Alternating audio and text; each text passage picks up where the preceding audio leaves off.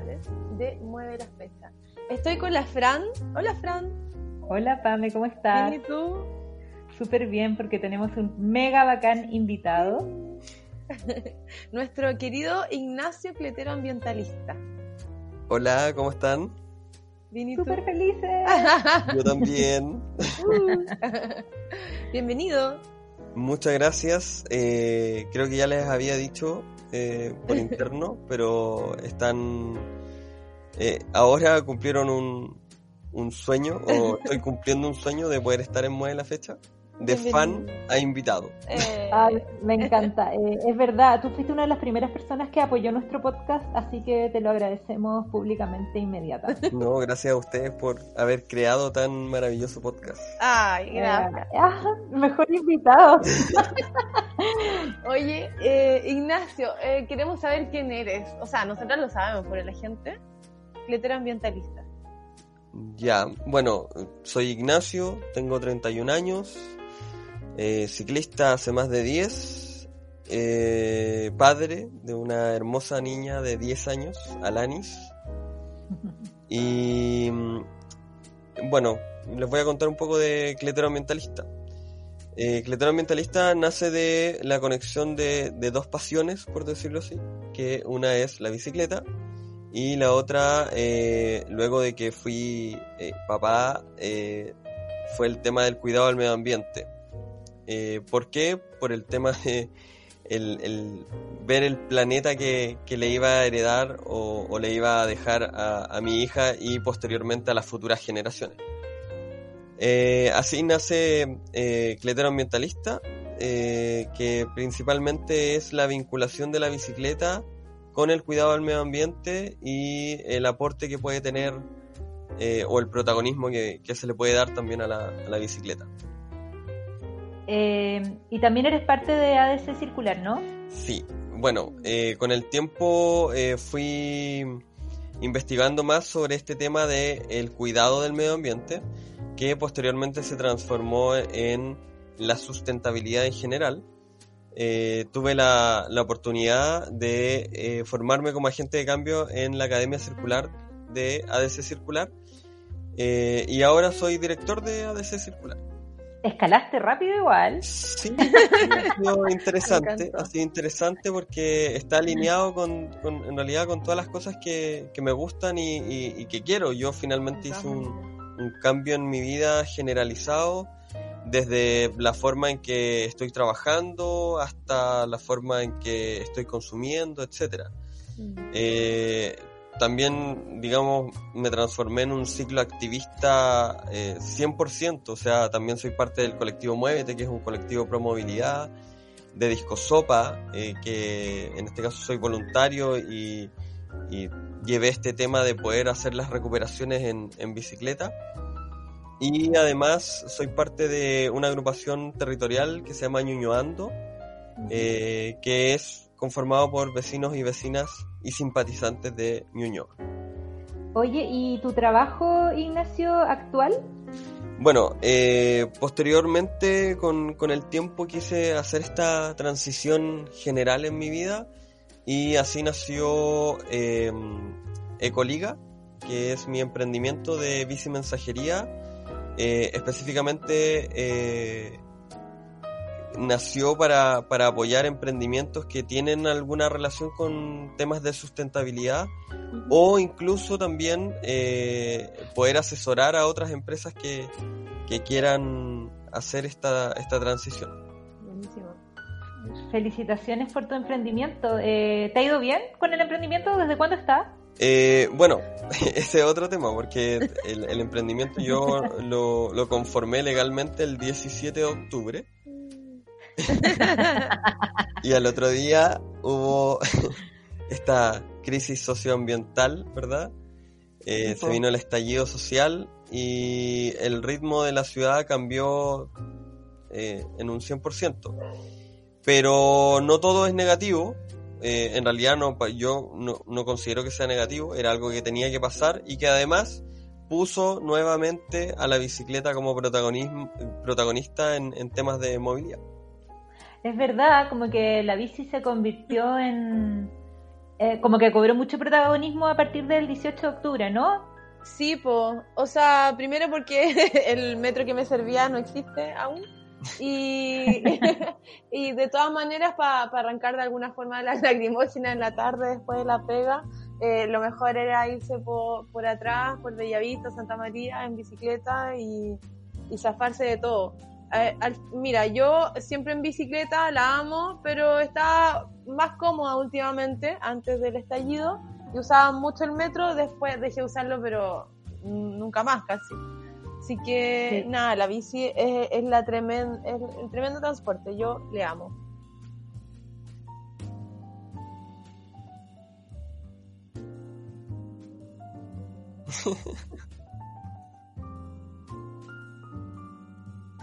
Oye Ignacio, y una pregunta, entonces como tu rol como ambientalista es incorporar la bicicleta lo más posible en diferentes proyectos, ¿no? Claro, eh, principalmente que, que en este caso dejemos de, generar tanta emisión, sobre todo en recorridos eh, cortos en, en la ciudad. Hay gente que, usa el auto para recorridos de 5 o 10 kilómetros que son perfectamente pedaleables. Entonces, ahora, yo obviamente pedaleo mucho más que eso, pero, pero tampoco se le puede exigir a, a, todo el mundo que se suba a la bici y recorra 80 kilómetros todos los días.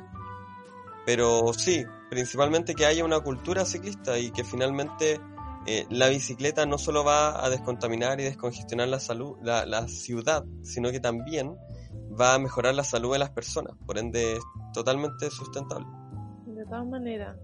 Y sabes cómo, bueno, después vamos a hablar de los documentales, pero la ciudad se vive totalmente distinta desde la bicicleta que de otro tipo de transporte. Totalmente. De hecho, en, en los temas actuales del COVID-19 y todo, eh, la distancia física, eh, en este caso la bicicleta, es el medio de transporte que más ayuda al, distanciamiento al físico. Distanciamiento.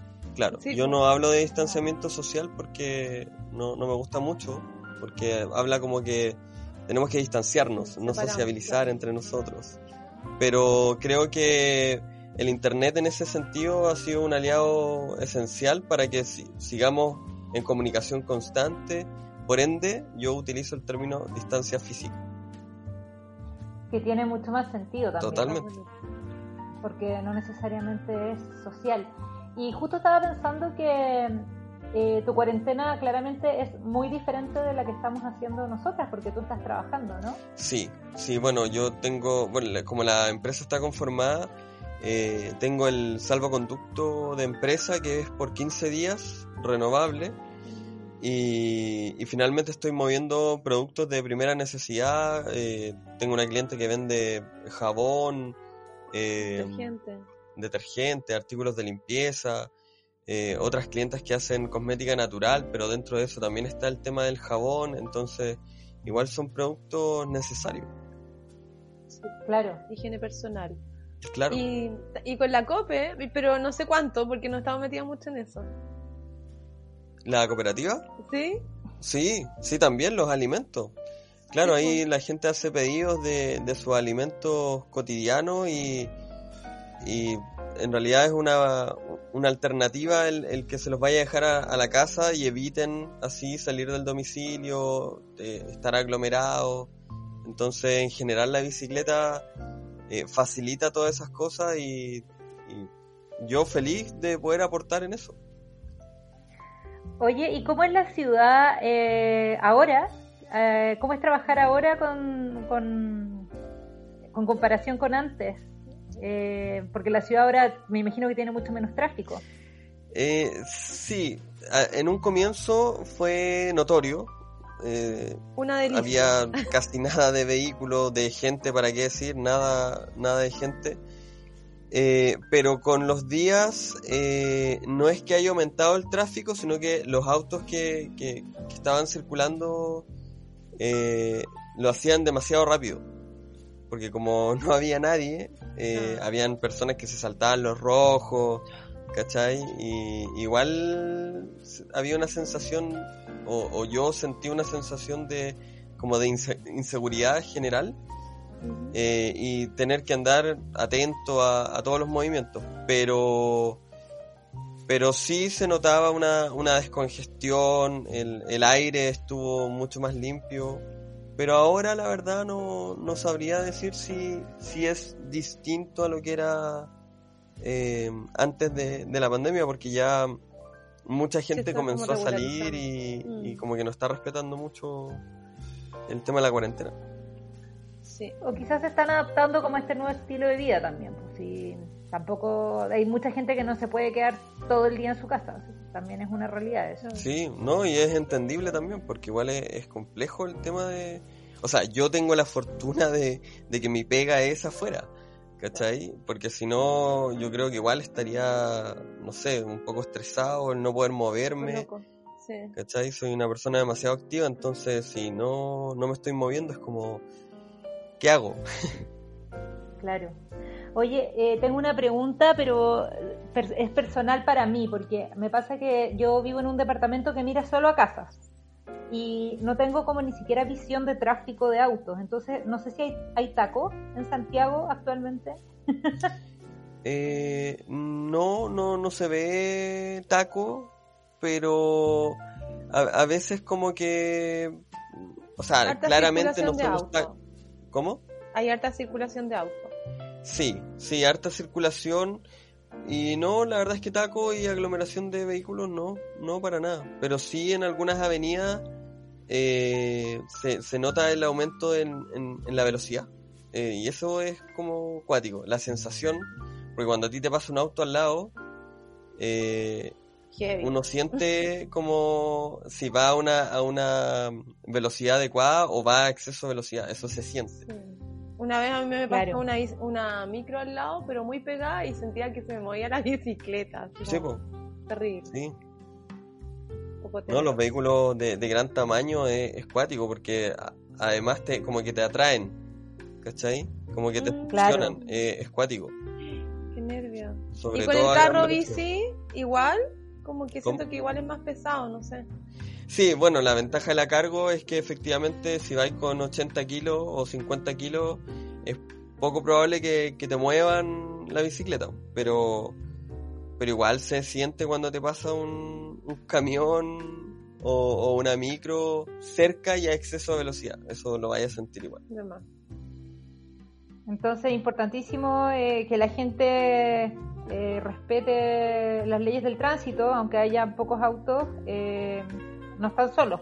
Entonces hay que ser cuidadosos. No, pues y además está la ley de la bicicleta que igual se tienen que alejar, ¿cuánto es? ¿Un metro? Un metro, y medio. lo, mismo que, que se pide para, para la distancia física. Claro. Por eso la bici es tan segura. en tiempos de COVID. Buenísimo. Y bueno, para este capítulo invitamos a Ignacio para hablar de documentales de bicicleta y tuvimos un mini problema porque eh, la idea siempre es como poder acceder a las películas en forma fácil. Y lo que ya nos pasó una vez con el documental de movilidad sustentable es que no encontramos ningún documental que fuera gratis. Y en ese, en esa, en ese capítulo eh, arrendamos eh, Bikes versus Cars. Uh. Sí. Yo no la vi. yo la arrendé. Y, y, ahora volvimos al mismo problema, porque la verdad es que no hay documentales eh, gratis de bicicleta, ¿cierto? Claro, misma situación. Sí, o sea, hay, hay proyectos independientes, eh, varios, algunos cortos, eh, pero claramente no es la misma el nivel de producción que, tienen otros documentales que uno puede ver en Netflix o Vimeo u otras plataformas de, documentales. Pero eh, el tema del pago también eh, es como complejo porque claramente las personas que, toman la decisión de, de realizar un documental tampoco tienen el financiamiento que tiene una película, mm. ¿cachai? Entonces, efectivamente, tienen que, rentabilizar su, su trabajo y su proyecto. De hecho, para pagar por documentales yo estoy más a favor que por películas, simplemente. Ah, claro que sí. Yo, yo tengo un problema no me importa hacer la mala. aparte, que puse trabas en, este equipo, puse trabas para elegir la película mucho rato. Eh, lo que pasa es que cuesta, es caro, cuesta 7 dólares y no entiendo por qué no pueden cobrar la mitad. Eso me pasa porque creo que atraería más gente. Porque igual es una barrera grande. Y la gente me dice, sí, es eh, una entrada al cine, ya, 5 lucas, es una entrada al cine y es como, sí, pero en la entrada al cine tú estás pagando por una experiencia completa de ir al cine donde hay trabajadores. Sí, es verdad. Entonces, encuentro que encuentro que ver un documental en internet debería costar lucas, dos lucas como mucho. Esa es mi opinión. Sí, por ese lado, de todas maneras, que es una barrera de entrada no menor. Pero ahora sí, esta, esta barrera se comparte y entre amigos, pero que no siempre pasa, lo sabemos eh, podría ser menos, eh, no sé, costoso o, menos difícil de acceder. Sí, bueno, yo la verdad es que mm, eh, vi la, la premier de... ¿Quieren que nombre el documental ya o, no, todavía no? Sí, dale nomás. vi la, la premier online porque en realidad se iba a hacer una premier en un espacio con, con, gente del movimiento ciclista en, en, otro país, obviamente, no acá. Em, el documental se llama Motherload y mm, e, es un documental que muestra la transición de una, de una madre de ir con sus hijos en el automóvil a llevarlos en bicicleta y descubrir eh, un mundo nuevo en todo sentido. Y bueno, yo quise ver este, este documental y, yo pagué por, por verlo, que en realidad se paga el, como el, el arriendo de la película por 24 horas. Claro, el alquiler. Claro, si, que lo quieres comprar, creo que es, más caro. Sí, pero, creo que todavía no lo liberan para, para comprar el documental. Tú podías comprar eh, Bike vs. Cars, lo podías comprar, pero Motherlode no. No, lo que pasa es que todavía está en, en, en, la etapa del lanzamiento. Entonces creo que por eso solamente lo, lo liberaron como, como alquiler. Pero eh, el gran problema de este tema de los documentales y las plataformas digitales que hay hoy, en día es que son todas en dólares. Para tú pagar tienes que tener una tarjeta de crédito, ¿cierto? Que ahí ya eh, menos de la mitad probablemente tienen acceso a una, a una, tarjeta de crédito o en realidad no muchos no quieren como postura personal. Eh, más.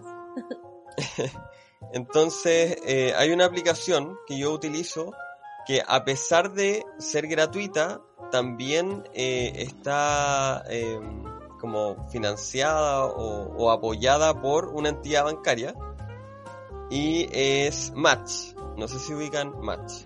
Eh, bueno, Match es una aplicación de, de prepago que te dan una tarjeta virtual, una tarjeta de crédito virtual con esa tarjeta de crédito virtual tú haces una, recarga de, dinero a esta, esta tarjeta virtual y se genera eh, el pago de Netflix, Spotify, un documental, eh, compras por internet en plataformas que yo no hago, quiero, quiero aclarar eso. Sí, sí. Eh, pero puedes comprar en todo lo que te venden en dólares, tú lo puedes comprar con, con Match. Y Match te hace la conversión, obviamente, del valor dólar, que ahí yo no sé qué tan conveniente sea, pero eh, yo, por ejemplo, la, el documental de Motherload me costó 6.300 pesos, creo. Ya. Y esta aplicación en realidad te permite hacer eso. Yo a esta aplicación le voy cargando a medida que la uso. No, no, no la tengo constantemente con dinero.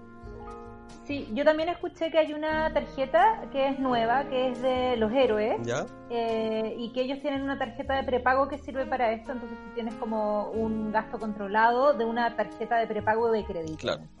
Que funciona como tarjeta de crédito.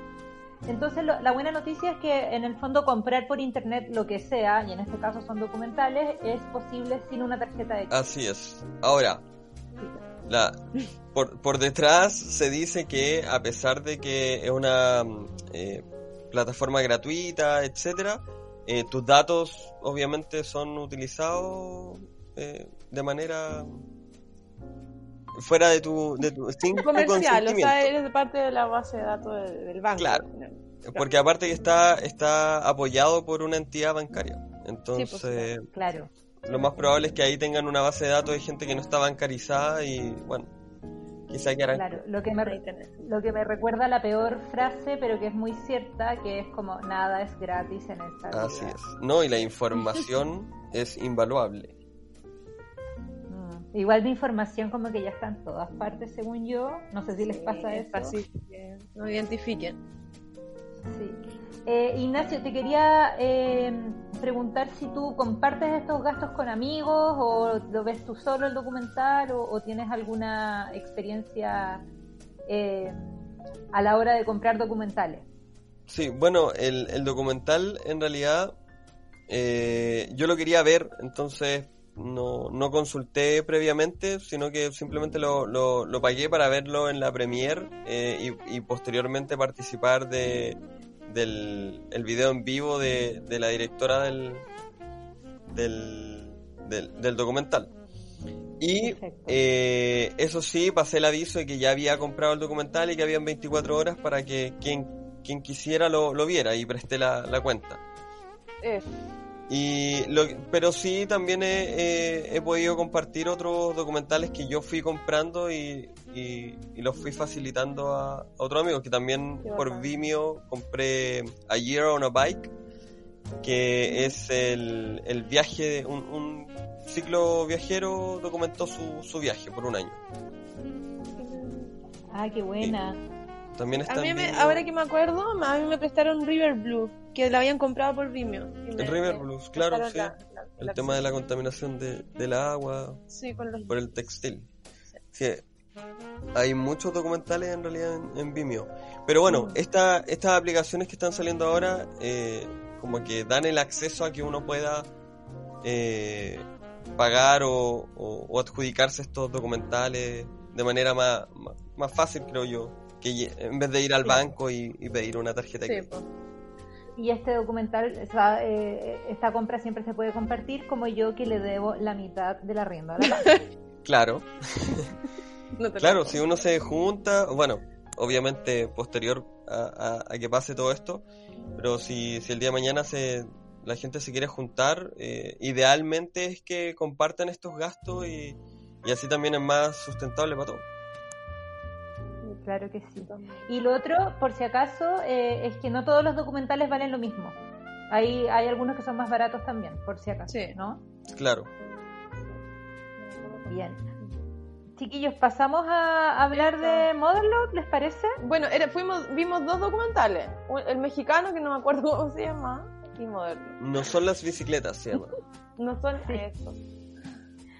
Entonces, eh, sí, no son las bicicletas que están en YouTube, porque le exigí a Ignacio que nos pasara un documental gratis y este fue el documental elegido. Castigada. castigada, castigadísima. Igual no es, no es malo. Ay, a mí me no, no, no eh, ahora dentro de los gratuitos es el de mayor duración, porque habían otros que eran cortos, de 20 minutos, 15 minutos. Pero dentro de todo muestra como como la, la, vida a través de la bicicleta, como, como se ve la ciudad a través de la bicicleta, desde niños hasta gente adulta.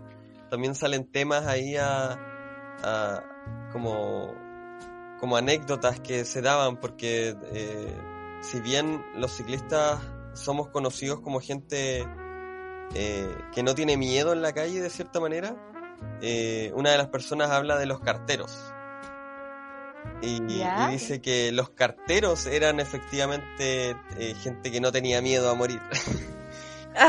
no ahora. Los, bikers ahora no. Tú dices, son más o sea, es que ahora es distinto porque ahora hay, hay, hay todo una... Mm, ¿Cómo decirlo? Hay distintas especies de ciclistas. Sí. Oye, igual es verdad, porque los carteros no usaban casco, no sé si tenían bocina ni nada. sí, pues aparte que era como una pega contra reloj, ¿cachai? A mí lo que me gustó bastante de No son las bicicletas es que es latinoamericano. Y encuentro que también eh, hay como una verosimilitud con Chile porque es en México. Ahora, eh, es en, Ciudad de México que en, en escala de ciudades eh, desastrosas lidera, ¿no? Es una ciudad gigante, eh, que, es complicada, entonces obviamente eh, no es lo mismo que Santiago, pero me gusta mucho porque encuentro que los mexicanos y los chilenos culturalmente igual eh, tienen ciertas afinidades, entonces está bueno también esa como comparación con Chile que uno puede hacer. Claro. Llevarlo al territorio, que en realidad es súper... Uno se refleja mucho con, con las realidades de, de, otros países, sobre todo en Latinoamérica y sobre todo en temas de, de, cicloactivismo, por decirlo así. O sea, eh, allá hay tanto movimiento ciclista como acá. Eh, lo mismo pasa, no sé, en Perú, eh, Colombia. el cicloactivismo es algo muy, muy latente en, en, Latinoamérica. Sí, hay movimientos similares como los, los, furiosos ciclistas se llamaban, ¿no? Sí, todavía. Sí, sí, sí. Y gente que sale de noche, sí. Y de hecho, algo que también me llamó la atención, que lo pude ver en, en, el documental anterior para el capítulo que hicimos de movilidad sostenible, es el fenómeno de las bicicletas blancas. Ah, sí. Sí, qué bueno. Yo por fin entendí, o sea, como que entendía qué podía hacer, pero ahora supe cómo, cómo, se, cómo partió y qué significaba realmente. Porque aquí también hay hartas bicicletas blancas, como al lado de las animitas. Claro. Eh, sí, en el fondo son eh, animitas que, que, de una persona que, que falleció en un, en un accidente en bicicleta. Claro. Pero porque la atropellaron normalmente. Sí, siempre así. Sí, bueno, el, caso como más simbólico mediático que hubo hace poco fue el de María Ignacia en la ciclovía de Ricardo Lyon. Sí, me acuerdo. Y bueno, ahí también gente de Colectivo Muévete participó en, en la actividad, eh, colaboró también con el tema de, de, la bicicleta blanca y en realidad no sé si, si tuvieron incidencia directa, pero tuvimos, perdón, pero mm, eh, sí se fue a apoyar y, tratamos de asistir, porque fue un caso muy dramático, porque no fue un accidente en una calle X, fue un tampoco fue un accidente, fue en realidad mataron a una ciclista mm. en una de las eh, mejores ciclovías que hay en Santiago.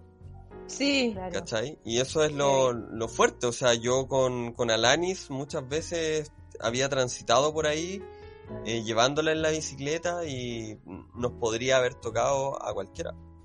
Y Ricardo Layón es una calle súper tranquila más encima, no es como la gran avenida, para nada.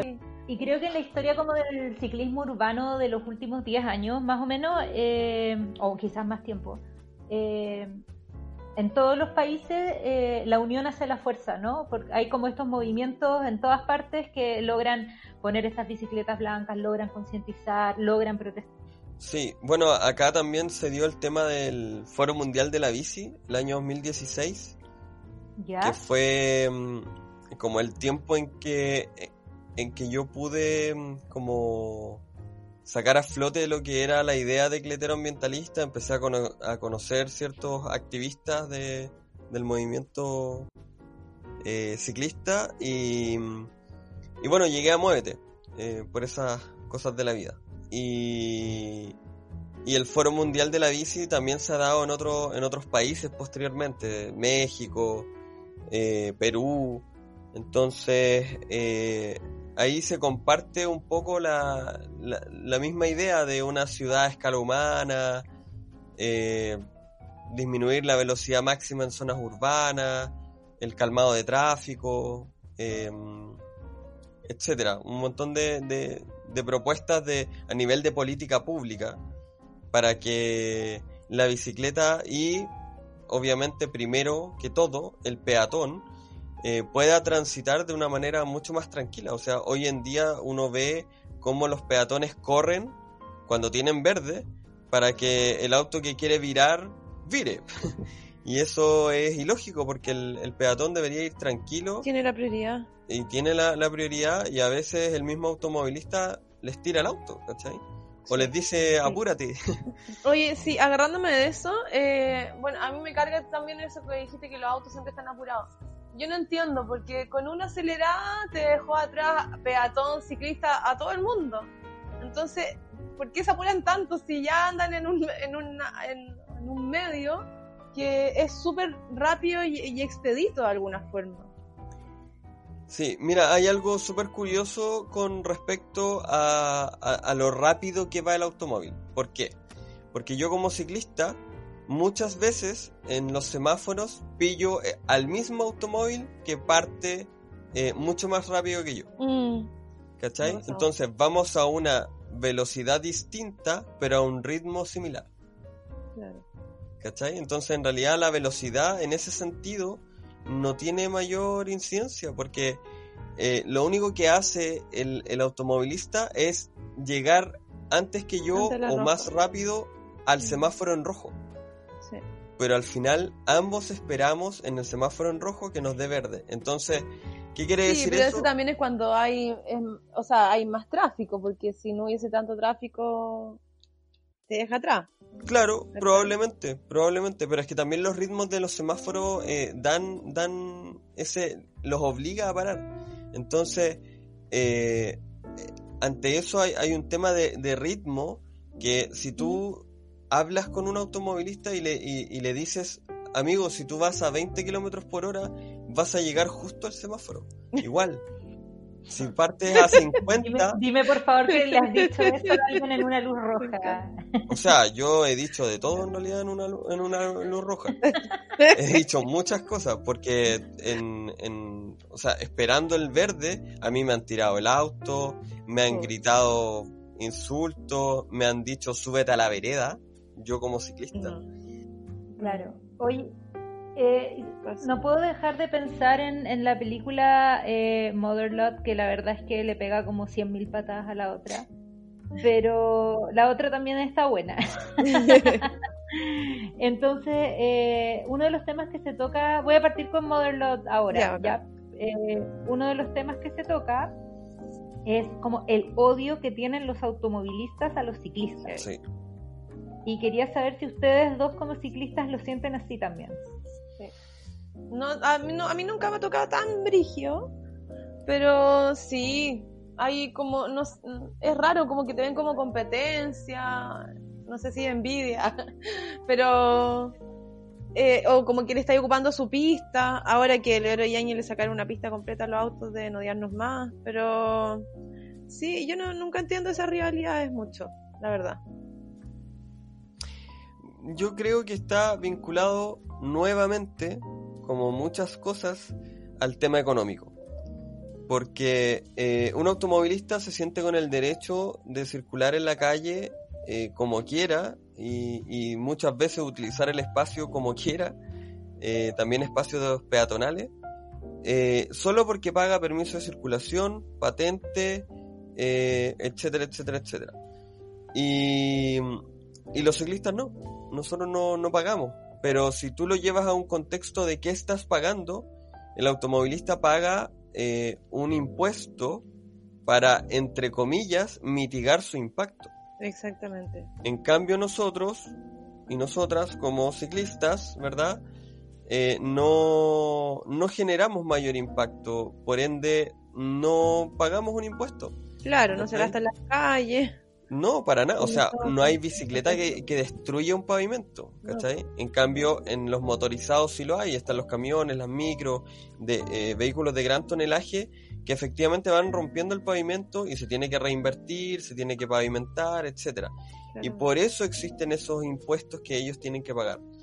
Además, en esos impuestos está eh, el, tema del, del impacto ambiental, que yo considero que no están pagando absolutamente nada, no están mitigando, porque de lo contrario, no sé, podríamos hablar de el otro día, eh, hace un tiempo atrás, ¿verdad? Leí un, tema de Singapur. Tú para comprar un auto, no, no, no, antes de, de, querer adquirirlo, para comprar un auto tienes que pagar 150 mil dólares. Sí, ¿te acuerdas que lo hablamos, Fran? En el capítulo de, capítulo de movilidad. Sí. Ahí lo escuché, po. ¿Viste? Ah, ¿viste? ustedes me hacen muy bien. Lindo. Ahí lo escuché. Entonces, y bueno, me puse a investigar y claro, había mucho, mucha información al respecto. Y es justamente porque tú, cuando vas a comprar un auto, vas a contaminar, vas a echar a perder el ecosistema. ¿Cachai? Entonces, tienes que, que, que pagar por eso. Y la forma en que puedes mitigarlo, obviamente, es eh, pagando dinero para que esos dineros se utilicen de, de otras maneras. Imagínate pasar eso acá. Yo creo que nadie tendría auto, porque hoy en día es muy fácil tener un automóvil. y ahí también... Eh, de hecho fue que por eso aumentó tanto la flota, por lo menos en Santiago de Chile, eh, que en los años 80 creo que, no sé si era barato o caro tener auto, yo imagino que era menos accesible. Pero a medida que se fueron bajando las barreras de, costos y de todo, ahora ya no es un signo de estatus como antes tener auto, ahora todo el mundo puede tener auto. Así es además las facilidades de pago, que en el fondo es mucha plata, pero también te permite, tú puedes pagar en cuotas, etcétera. Ya, chiquillos, nos adentramos en Motherlot eh, de forma un poquito más ordenada. Sí, quería, quería hacer una, una, una, última comparación que tiene que ver con el documental, porque esta facilidad de poder acceder a un eh, vehículo motorizado justamente es porque hay financiamientos de por medio, uno se puede endeudar para poder eh, adquirir un vehículo que tiene un valor sobre los 5 millones de pesos.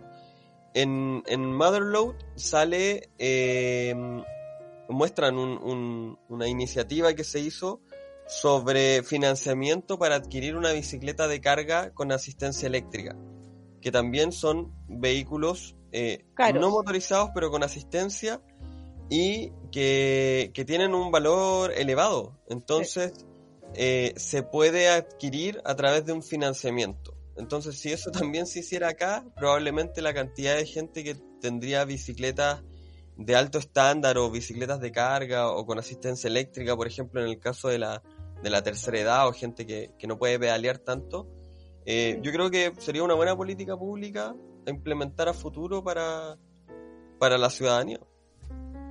Claro, sobre todo estas bicis eh, cargo, pero que son en el fondo familiares. Claro. También, que, son, el centro, que son el centro del documental también, ¿no? Así es.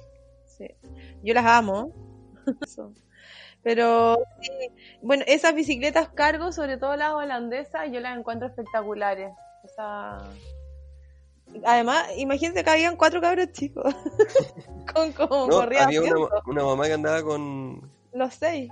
Sí, con los seis. No, se pasó. andaba con dos para atrás. Qué divertido. Sí, a mí me encantó el documental en general. Eh, me, me, gustó mucho porque sacó a relucir como esa pasión eh, que tienen los ciclistas. Eh, perdón, es que los perros. Ya. Em, esa pasión que tienen los ciclistas, la, la felicidad infinita que te da andar en bicicleta muchas veces. Eh, es como una libertad inigualable, encuentro yo. O sea, y lo que decía, lo, dijeron en dos situaciones distintas, que, que era, lo mundano se, se torna extraordinario, dijo una una chica. Y después lo repitió un tipo cuando decía, claro, nadie dice, ¡Uy, qué rico que estoy en la, en la autopista, por ejemplo! O que subiste un cerro, llegué arriba de un cerro. O sea, alguien que anda en auto no va a decir eso, o sea, no, no le provocó ningún placer. Mientras uno que está así como en la lucha, se podría decir, o sea, subí un cerro porque diste toda tu fuerza, toda tu energía, disfrutaste el momento, el viento en la cara, etcétera, o una, una autopista que es algo como súper peligroso de alguna forma, pero llegar ahí eh, costó un montón y, y, eso como que se ve mucho a lo largo del documental como eh, el disfrute de la bici. No, súper bien. Eh, el documental habla desde diferentes eh, activistas, porque en general casi todas estas personas participan en diferentes movimientos o quizás también de forma individual, pero en el fondo para concientizar eh, que se puede eh, usar la bici en forma familiar. Esa es como la mayoría de los casos, ¿no? Claro, lo, que pasa es que hay un, un tema igual yo creo que la, Liz, que es la protagonista de cierta manera, eh, muestra temas muy íntimos eh, en el documental, como, como el, el, estrés que ella estaba viviendo de eh, la cotidianidad, el trabajo, el taco, el auto. el ser mamá, mm. ¿cachai? El ser mamá de dos, porque tiene gemelos, que ese es como un tema no menor. Entonces, eh, en algún momento ella se ve superada por toda esta situación que yo creo que es súper actual. Es súper mm. actual. Y, Y en la bicicleta ella encuentra la libertad que estaba buscando, porque finalmente es muy, o sea, llevar a tus hijos al colegio cambia en 180 grados la experiencia versus el, ir en auto. Entonces, eh, yo creo que, que, eso es algo súper rescatable porque hay mucha gente que no se atreve. Eh, que, como que le da miedo o, se menosprecia incluso, dice, no, yo no soy capaz, no voy a poder. Claro, que no se va a poder peso. Y, y en realidad ella demuestra que ella no, digamos que sí, andaba en bicicleta, tenía experiencia, pero se atrevió y tuvo un cambio en su, en su vida, en su bienestar propio, en el bienestar de sus hijos porque muestra también cuando los está subiendo al auto y los amarran literalmente a la silla de auto y tienen que ir inmóviles, encerrados eh, y lloran, lloran, lloran. Y obviamente eso también a uno le genera mucho estrés. En cambio en la bicicleta, posteriormente, cuando ella empezó a grabar los recorridos en bicicleta, sus hijos iban felices. Felices, oye, los chicos, pero felices, me encantó. Como de vacaciones. Y así como velocidad y todo, claro. Es que una, una actividad también, también te da la, posibilidad, yo como papá lo, lo, viví así como en carne propia y por eso me emocionó tanto el, el, el documental, así llorando, debo decirlo eh, que también a otro, a otro compañero de, colectivo que también es, papá cargo, por decirlo así, también se sintió muy emocionado porque te da esa conexión con, tus hijos, con tus hijas, de, vivir eh, experiencias distintas y experiencias cotidianas, ¿cachai? Yo muchas veces me voy de picnic con la, con la Lanis en la bici, llevamos cosas para comer y, y, es tanto el, tan divertido el trayecto como el llegar al parque, ¿cachai? Entonces, eh, yo por lo menos lo, único que, les puedo decir a, la, gente, aparte de que vea el documental, si, tienen la posibilidad, de que se junten con, eh, que hagan como su, su pucha. La cooperativa, la, cooperativa, de. Eso. Y, y, que también se atrevan, porque de verdad la bicicleta te da una, una perspectiva distinta. Alanis, por ejemplo, en, en los autos se marea, en auto, en micro, en bus, se marea y, para ella es eh, impagable ir en la bicicleta. Sí. Eh, hay dos temas que me gustaría como destacar. Uno que la PAME ya lo nombró levemente, que es el tema de que entrevistan a un psicólogo y él habla de, que cuando uno viaja en auto pierde dos cosas. Eh, el paisaje sensorial. Sí, me encantó. Es decir, sentir el viento en la cara, cosas que te pasan incluso cuando caminas, no necesariamente en bici, ¿no? Sentir un olor o sea, es como interactuar con el medio ambiente y lo otro que, que tú pierdes es el paisaje sonoro. Claro, que es, lo típico que en auto no escuchas nada. Sí, pues. eso lo encontré muy bacán. Y lo otro que también me llamó harto la atención es, eh, claro, esa arista que dijiste tú, Ignacio, que es como, como dice la, la Fran de lo que más puedo, la mapaternidad, en vez de decir maternidad o paternidad, eh, en bicicleta, que es como un tema eh, trascendental durante todo el documental, pero también eh, toca el tema del feminismo, que me gustaría ver si lo podemos profundizar un poquito. Eh, bueno, no, yo no, no, puedo tomar, digamos, la, la bandera de, de, lo que es la tarea que están haciendo otras compañeras en, cuanto al, al, feminismo en... en... feminista. totalmente, totalmente. O sea, yo tengo una hija y el futuro tiene que ser feminista, si no, no podrá ser, como, como se ha dicho en muchas, muchas oportunidades. Pero mm, tengo compañeras que están haciendo eh, trabajos increíbles en territorios que no en Las Condes, no en Providencia, sino que en territorios que realmente necesitan eh, educación, educación vial, eh, educación en cuanto al feminismo en general. Y, hay muchas activistas, cicloactivistas, que, que justamente eh, se abanderaron de este ciclo feminismo, por decirlo así, y que y que justamente la bicicleta es feminista, es femenina, ¿cachai? Y, y si tú evalúas el tema de la seguridad, del recorrer la ciudad de manera segura, la bicicleta es el medio de transporte que más seguridad le da a una mujer actualmente. De todas maneras. ¿Cachai? Sí. Porque evita espacios cerrados, eh, mm. automáticamente disminuye la, la, posibilidad de acoso, que aún así nos falta el imbécil mm. que, que, que, le grita a una ciclista, ¿cachai? Entonces, pero pero esa ciclista obviamente tiene la, facultad, como eh, tiene una, movilidad mucho más ágil, de no quedarse ahí, de no, de no, no vivir ese, ese, ese acoso in situ, sino que simplemente, eh, obviamente es molesto eh, a nivel como emocional y psicológico, pero, pero deja de ser ese, ese momento en que pasa a ser algo sales de ahí? Claro. Claro. Entonces, eh, la bicicleta en, en, temas de feminismo y de la educación que tenemos que vivir hoy en día, sobre todo con temas eh, sexuales y, y, ¿cómo se llama? Y, cotidianos y de respeto básico, eh, creo que la bicicleta tiene un rol fundamental y, y, como les digo, tengo compañeras que, que están haciendo ya hace mucho rato trabajos territoriales eh, muy interesantes, muy bacanes, que, han tenido un éxito rotundo. De, forma quizás más rural? No necesariamente, pero por ejemplo zona sur de Santiago, eh, ¿cachai? Como descentralizando. Sí, de alguna forma. Y bueno, eh, también estaba en el otro documental de Modelo que mm, este gallo que trabaja en África, Sí, y que creaba bicicletas para ellos. Y bueno, también el, mismo de Extra, ¿cómo se llama?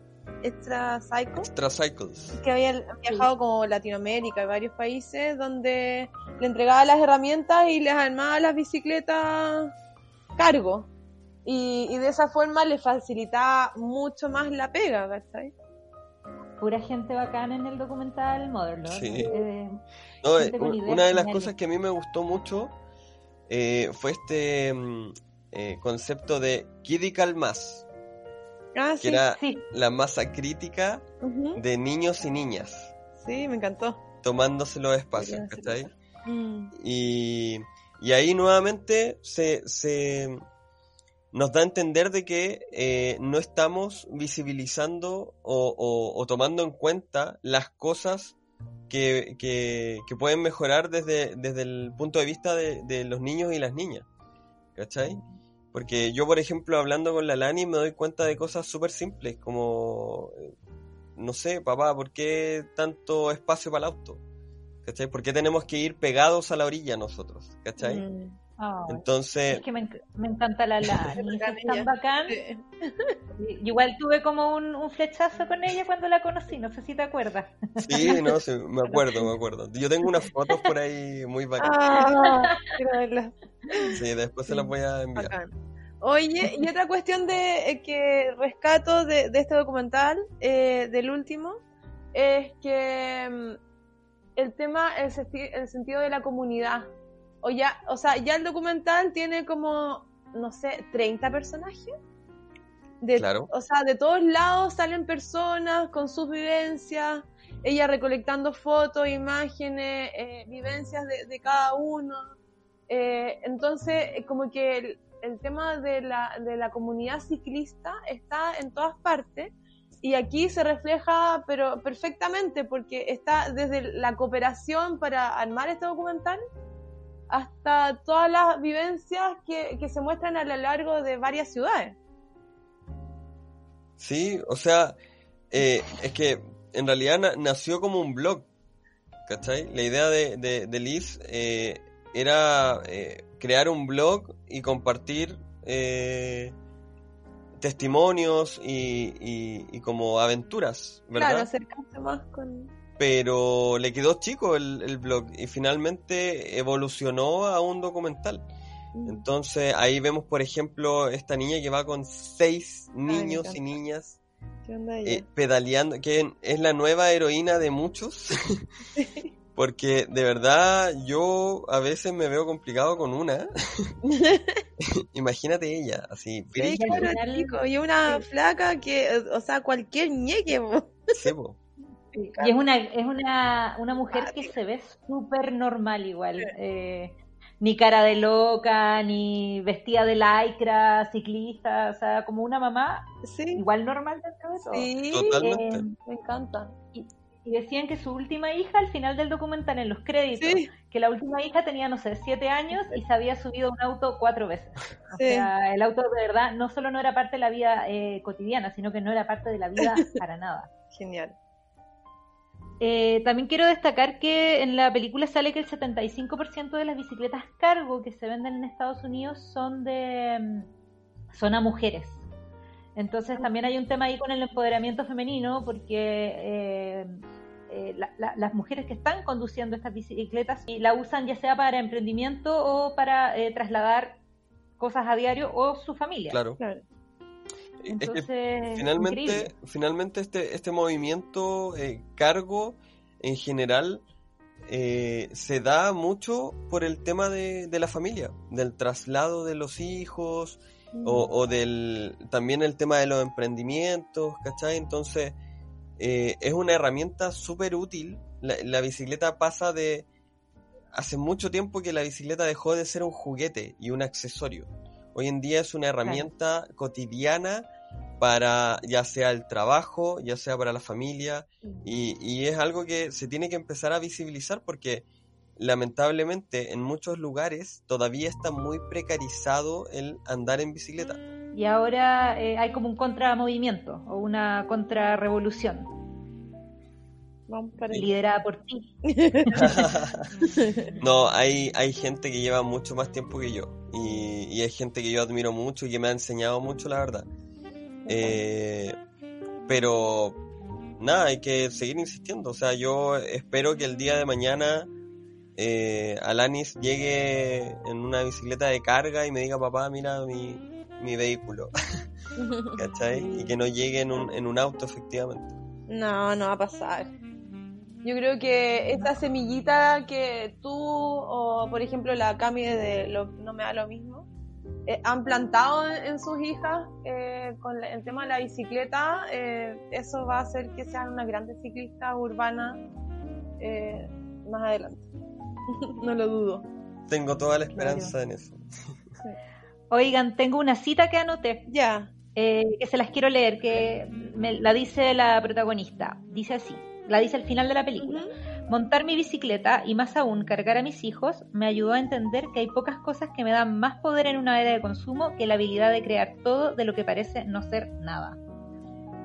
Eh, sí, lo que significa en el fondo que la, andar en bicicleta es súper revolucionario porque hay cero consumo. Sí, pues, es genial. Y en este caso puedes crear un vínculo con tus hijos, un vínculo con la naturaleza, con el entorno. Sí, o sea, de hecho, algunos también lo mencionaban como dentro de los beneficios de por qué se habían cambiado a bicicleta. Sí, la familia. Y oye, mencionan rosa a los que andaban en la nieve.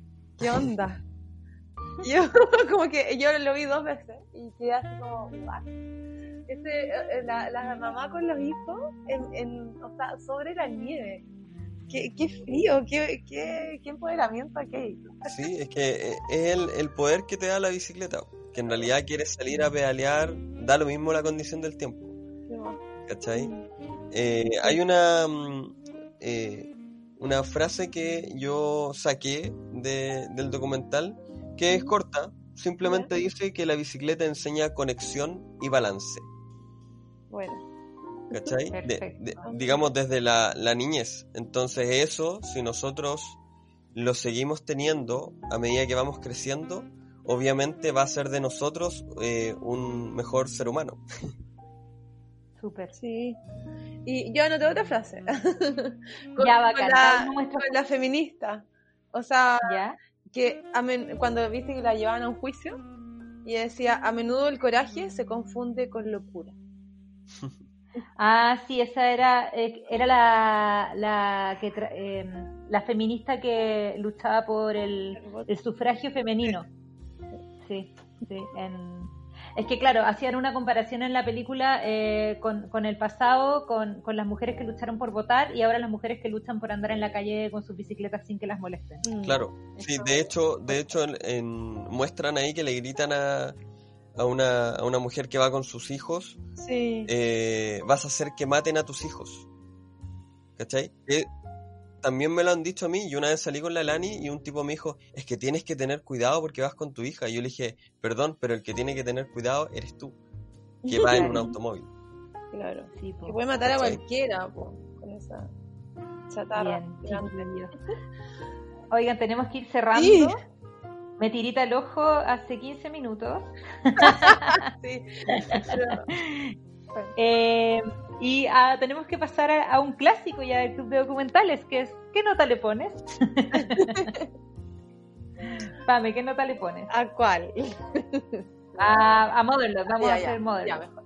Eh, sí, un 6.5. Sí, está súper Mm. bueno, megas imágenes, eh, música, todo. Está, está bien contada la historia. Me gustó. Súper bien. Ignacio, ¿qué nota le pones? Eh, no estaba preparado. no, no estaba preparado. Es que yo, a mí me encantó, la verdad. Me encantó, me, me erizó la piel ver ese documental porque me vi muy reflejado. Eh, obviamente está visto desde una perspectiva de la maternidad que lo hace mucho más valorable porque todos sabemos que es mucho más difícil eh, para las mujeres andar en la calle porque lamentablemente somos una sociedad súper eh, patriarcal y, y todavía no, no generamos un cambio hacia el respeto de, de cómo se tienen que recorrer las calles eh, libremente. Pero mm, yo le pondría un 7, pero creo que el 6.5 le cae bien solamente por el tema de la accesibilidad. Del, del Ah, me encuentro, yo le iba a poner un 7, ahora no sé qué hacer. Como son súper apretados los dos. Es que tú eres la propia generosa, acuérdate. Sí, verdad, yo soy la propia generosa. Yo, pese a que soy la primera enojada con el tema de la accesibilidad, eh, no, eh, no creo que tenga relación con el documental en sí, aunque entiendo tu punto, Ignacio. Yo le voy a poner un 7. Muy bien. Muy bien. Que Así que fui la que más alegó, pero la más generosa. ¿Qué pasa? Bien, chiquillos. Bueno, con esto nos acercamos al final de este capítulo. Eh, Ignacio, muchas gracias por acompañarnos. Gracias. Eh, a ustedes, a ustedes eh, hicieron realidad uno, uno de mis sueños. Ay, Me encanta. Yo creo que hay que agregarlo a la lista. eh, leer un libro, plantar un árbol, tener un hijo y estar en Mueve la Fecha. Ay, qué bacán. Me encanta. Bueno, eh, tu red social es, es Instagram, ¿cierto? ¿Sí? Arroba cletera ambientalista. Tiene ¿Hay Twitter. alguna otra forma? Tiene Twitter. Eh, Twitter igual, sí, eh, arroba cletero AMB, porque no, Am. no, no, no alcanza a ser completo cletero ambientalista. Bueno. Y Ya. para lo que es bicimensajería o mi emprendimiento, arroba eco-liga En Instagram. En Instagram. Ecoliga. Sí. Súper. Felicitaciones por tu emprendimiento. Muchas gracias por Contraten servicios, por favor. Sí, y recuerden, chiquillos, distanciamiento físico, no necesariamente social. Así Eh, un detalle, un último detalle, Ecoliga es un emprendimiento de bicimensajería enfocado a ayudar emprendedores sustentables. Sí, Perfecto. sí, no es cualquier cuestión. Claro. O Sí. alguien que esté eh, en, en- pensando en hacer la transición a un a un emprendimiento más sustentable. Bueno, Perfecto. Ya, ahí te vamos a hacer promoción en el Instagram. también. Muchas gracias. Ya, chiquillos, que estén muy bien. gracias. Y esto fue un, nuevo capítulo de Mueve las Fechas, de Ujú. documentales.